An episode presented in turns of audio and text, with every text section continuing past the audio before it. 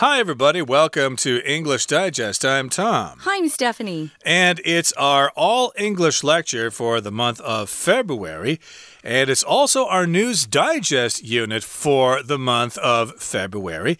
And we're talking about something called Earthshot Prize. Okay. Uh, this is something that is being offered by some uh, people over there in the UK for people who can figure out ways to save our Earth. Wow, that prize is pretty big. It's uh, equivalent to 1.8 billion NT dollars or 50 million pounds if you live in the UK. But boy, that's a lot of money. So I bet some of our listeners are going to want to pay attention to see if they can come up with something and maybe enter this competition. Uh, indeed, and it's a very ambitious competition. Yeah. It's all about something called the Earthshot Prize, uh, which we'll talk about in just a couple of seconds here. But uh, just to let you know, it does involve the Prince of the UK, or at least one of them, Prince mm -hmm. William, and then this environmentalist fella. Maybe you've heard of him. Sir David Attenborough, and he does those nature programs that you mm -hmm. might mm-hmm. see on Discovery or National Geographic or whatever. So they've uh, been doing something together to try to get the Earth a little better than it was before. So let's uh, figure out what this is all about, everybody. Let's read through the entire contents of our lesson, and we'll be right back to talk about it.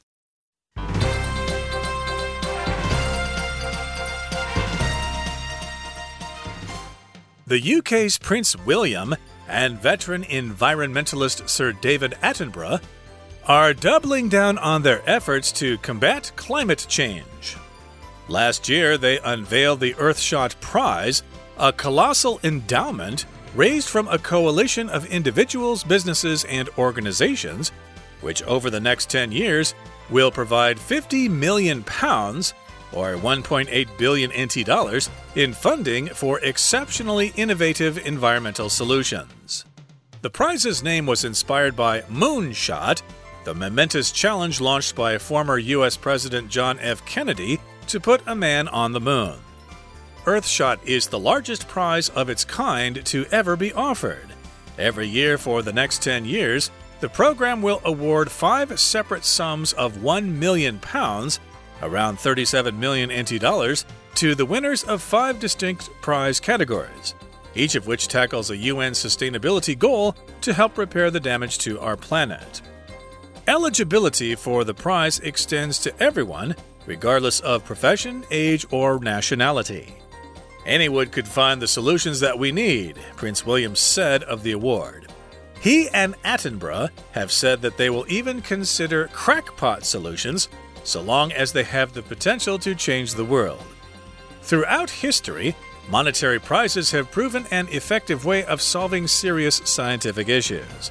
For example, the British government implemented a similar scheme in 1714, offering a reward equivalent to 77 million NT dollars to figure out a practical method of determining longitude at sea. Now it's envisioned that Earthshot will stimulate similar breakthroughs. The need for action has never been more urgent, affirmed Attenborough, who has said that decisive steps must be taken to bring the planet back from a tipping point.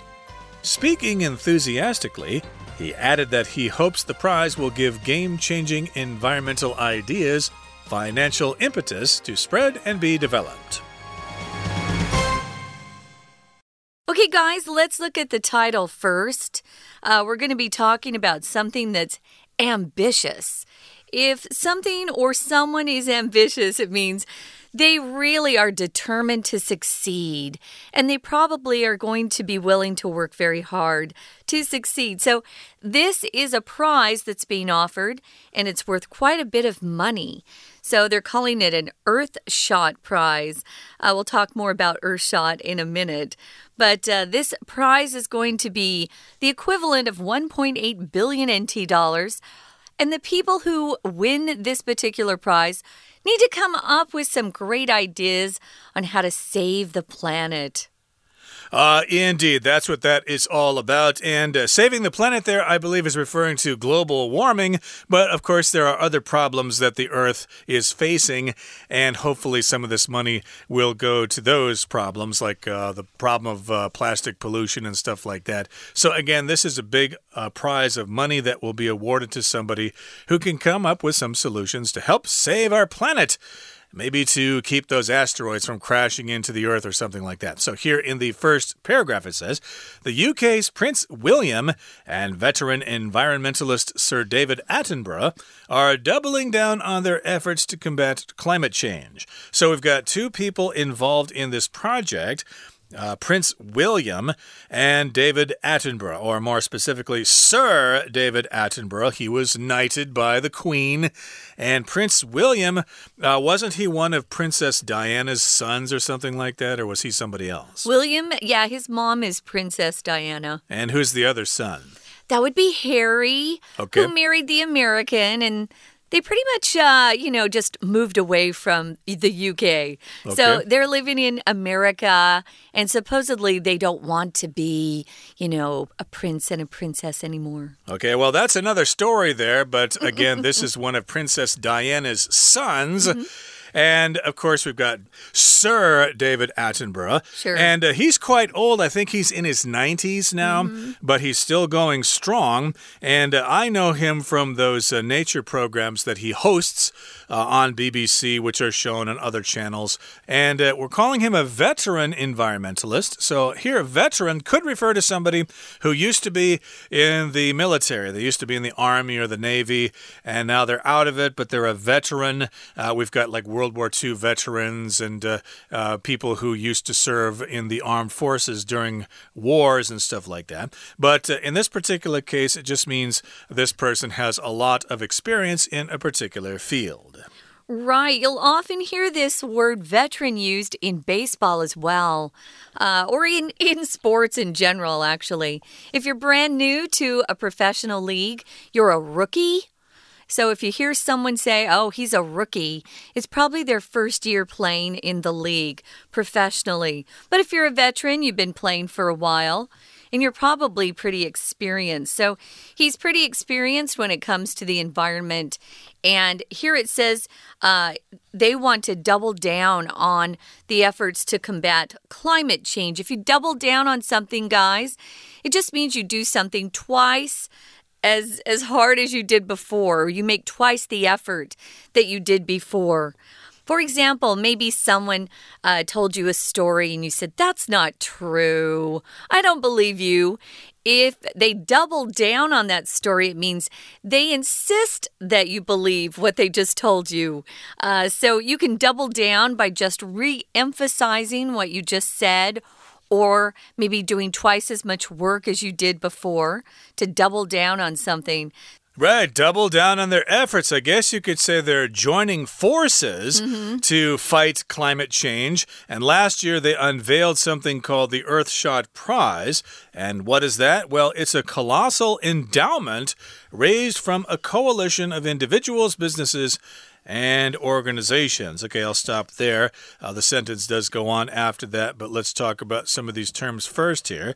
Uh, we've got the term unveil. Unveiled, of course, is the past tense. Uh, unveil here just means you remove the veil from something. Uh, that's what happens to a bride at her wedding. Her veil is removed, she is unveiled, and we can see her, and then she gets married, and that's the happiest day of her life. But also, here, unveil means to reveal something uh, that was unknown before. So, yeah, maybe the government will unveil a new economic stimulus plan, for example. Right. And we're calling this a colossal endowment. Colossal means huge, so, so big. Uh, you know that building that was built during uh, the old Roman days in Italy is called the Colosseum. That's where that word comes from. Colossal just means really, really big.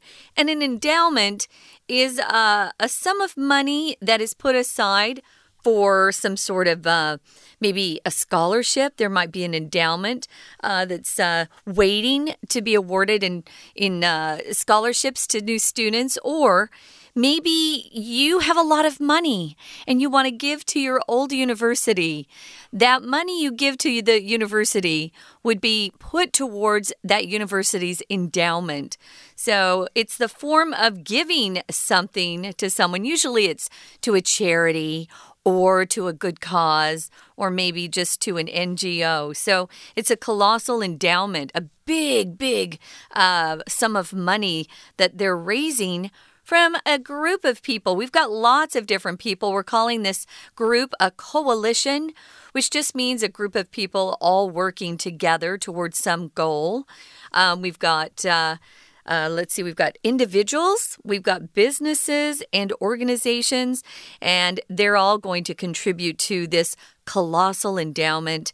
And they're going to raise a lot of money to give the prize money to really lucky, smart people who come up with some ideas to combat climate change. Yep, it's a real big fund, you could say, a colossal mm -hmm. endowment. Mm -hmm. And we've got this coalition, this uh, teaming up of all these different people.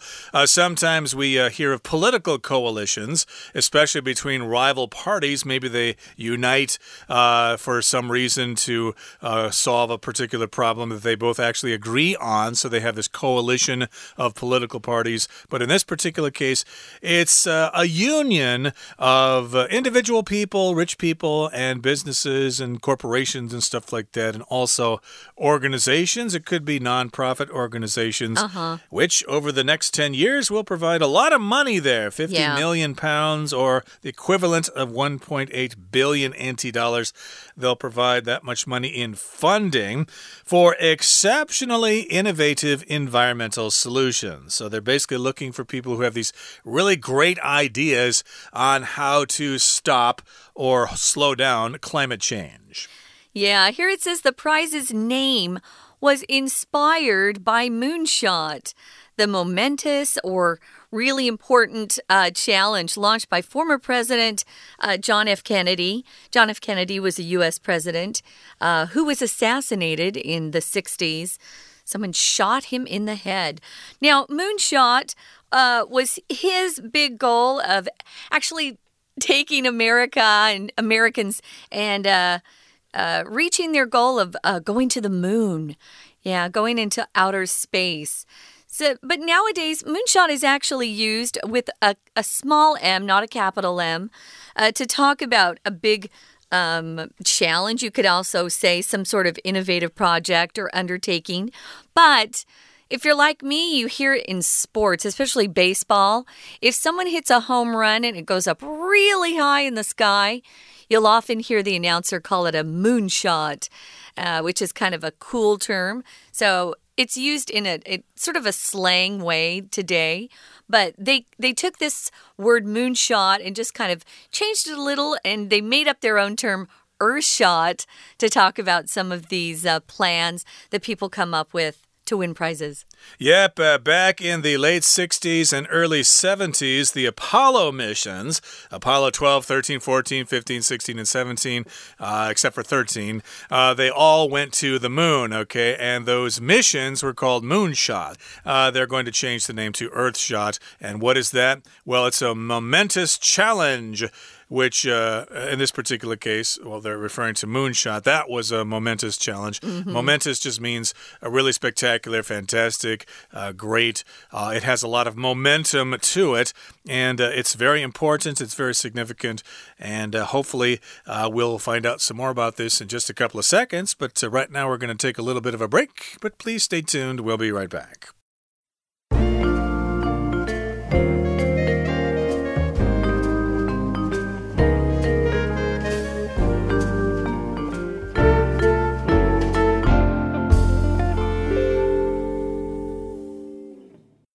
Welcome back, guys. You're listening to our All English lecture. It's our News Digest unit, and we're talking about a very ambitious Earthshot prize that will pay out 1.8 billion NT dollars for planet saving solutions.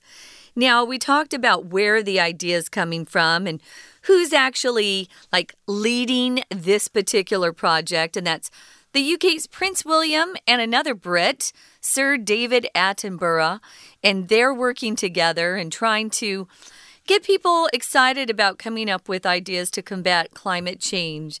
So last year, they unveiled the Earthshot Prize. That's the name of the prize if you're looking for it. And it's a lot of money that they've collected from a, a coalition or a big group of different types of people individuals who are just wealthy. Businesses can contribute to that endowment or fund. And there are also some organizations, probably some nonprofits involved as well. So Let's find out more about the Earthshot Prize. Let's move on to the second paragraph. What is the Earthshot? Well, it's the largest prize of its kind ever to be offered. I'm sure there have been other prizes that have been offered and awarded to, to really smart scientists and people who are looking to combat climate change, but this really is the biggest prize that's ever been offered of its kind. The kind that is, you know, just focused in on climate change, for example. So every year for the next 10 years, you have a chance to win this prize. The program's going to award five separate sums of 1 million or 37 million NT dollars to the winners of five distinct prize categories, each of which, the categories that is, uh, each of which tackles a UN sustainability goal to help repair the damage to our planet. So you've got a lot of chances. It's not just one shot, it's actually quite a few shots. And every year uh, for the next 10 years, you can enter and give it a shot. See if you can win one of these prizes. Right, and uh, we mentioned the prizes here, and now we're going to provide you more information. So we use this clause here, each of which. So uh, this money is going to go to the winners of five different categories each of which, or and those categories are, or those categories will tackle a UN sustainability goal to help repair the damage to our planet. Okay, so yes, we're uh, giving you some more information about those categories. And uh, just in case you wanted to know, the categories actually are to protect and restore nature, that's one, clean our air, that's the second one, revive our oceans, that's the third one, build a waste free world, that's the fourth one, and the fifth one is to fix our climate. Okay, so yes, uh, you need to come up with a way uh, to, you know, do those things, and then you'll get some money for it, and hopefully you won't just go down and spend it at your local karaoke or something like that. You'll actually use that money to go out there and uh, put it to good use. Now, here in the next paragraph, it says eligibility for the prize extends to everyone, regardless of profession, age, or nationality. So, yeah, eligibility. Eligibility eligibility. Okay, that is a noun. And eligible is the adjective which is more commonly used. Uh, are you eligible for this award? Do you qualify? So, yes, eligibility here just refers to whether you are qualified for something or not, whether you can get it, whether you meet the criteria, etc. And basically, this sentence tells us that Anybody can do this. You're all qualified, you're all eligible, you all have this opportunity. And it doesn't matter whether you're uh, working in a dish room or whether you're a captain of industry, whether you're young or old, or whatever country you come from, all of you can do this. You're all eligible. You can participate. That's good news. You don't have to be uh, someone who graduated with a PhD in science. Nope you can be in any profession uh, out there. Maybe you're an actor. Or maybe you're a nurse, you know, things like that. You can apply. It doesn't matter how old you are or what country you come from, what your nationality is. So anyone could find the solutions that we need. That is a quote from Prince William, and he said that about the award. Now, he in Attenborough have said that they will even consider crackpot solutions as long as they have the potential to change the world. I guess crackpot just means, you know, something that someone thought up that doesn't really sound like it makes sense, but uh, you know, there are a lot of crackpot ideas that turned out to be really good ones. So don't discount or, you know, poo poo. We would say poo poo your idea, which means, you know, you kind of look down on your idea or somebody else's idea because it sounds silly. Don't do that because some of the silly ideas actually might turn out to work.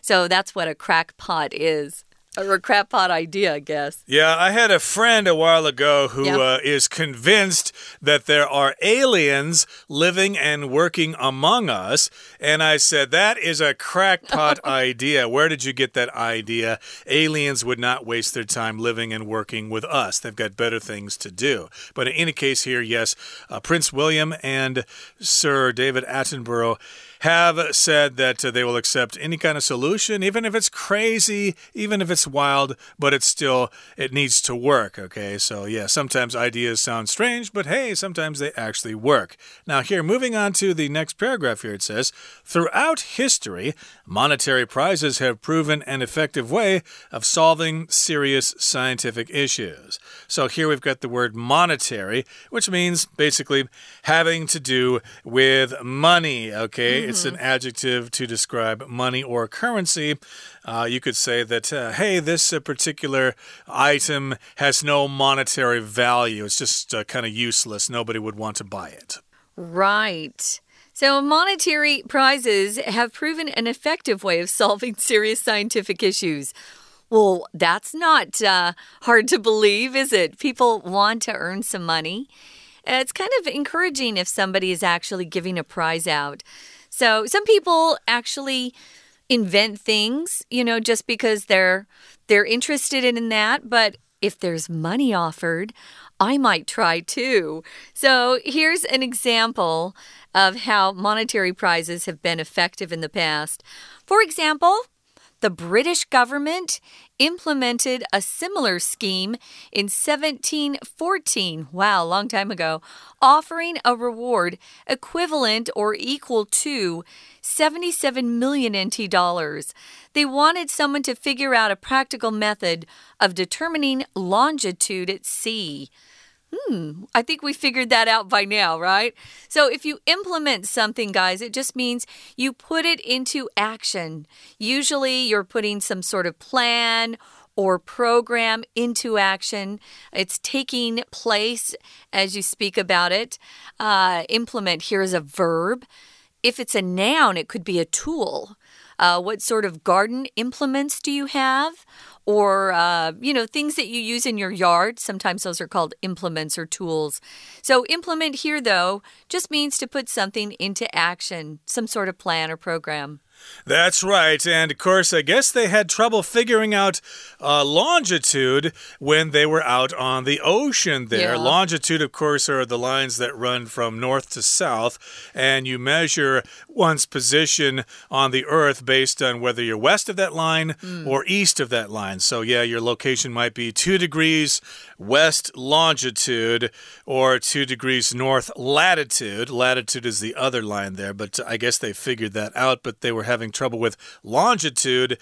I think they've long since figured that out now with the you know the satellites and stuff like that. Yeah. But uh, at the time, yeah, they couldn't figure out how to sail the ocean blue, so they offered a prize, and somebody probably figured it out. So here in the uh, in this paragraph here, the last sentence says, Now it's envisioned that Earthshot will stimulate similar breakthroughs. Yes, stimulate. That means to excite something. If you offer money, for example, then maybe something will happen.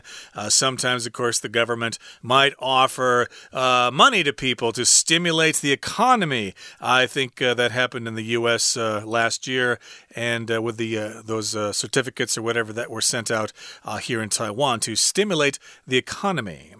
Right. Now, if you're talking about a breakthrough, it's something that's happened that changes the game. Uh, maybe you're an actor and you feel like you finally had your breakthrough, your breakthrough moment. So it's going to change the course of your career.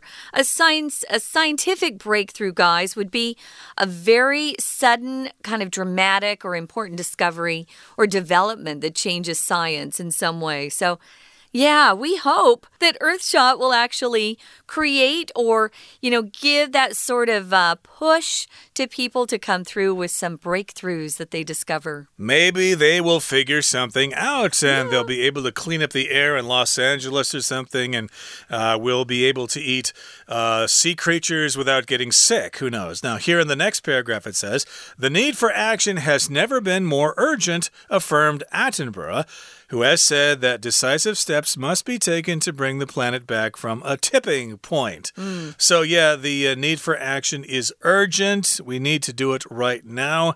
And he says we need to have these decisive steps, okay? Uh, they need to be based on solid decisions, and we need to bring the planet back from a tipping point. A tipping point means uh, when something tips over, you can't stop it anymore. There's no way you can stop it from spilling. And so, yeah, if we reach this tipping point and we go beyond it, uh, there's nothing we can do after that. The world's going to be uh, pretty much a big mess, and we're all going to have to deal with it, and we'll probably all die. Now, speaking enthusiastically, he added that he hopes the prize will give game changing environmental ideas financial impetus. Uh, impetus to spread and be developed. If something's game changing, notice that these two words have a hyphen or a dash in between them. Uh, it turns it into an adjective. If something's game changing, it really does change change the way something is going to happen or develop. Um, let me use basketball as an example. When they added the three point shot, it really was game changing for a lot of teams that had really good guards who could shoot the ball from far, far away. It was game changing.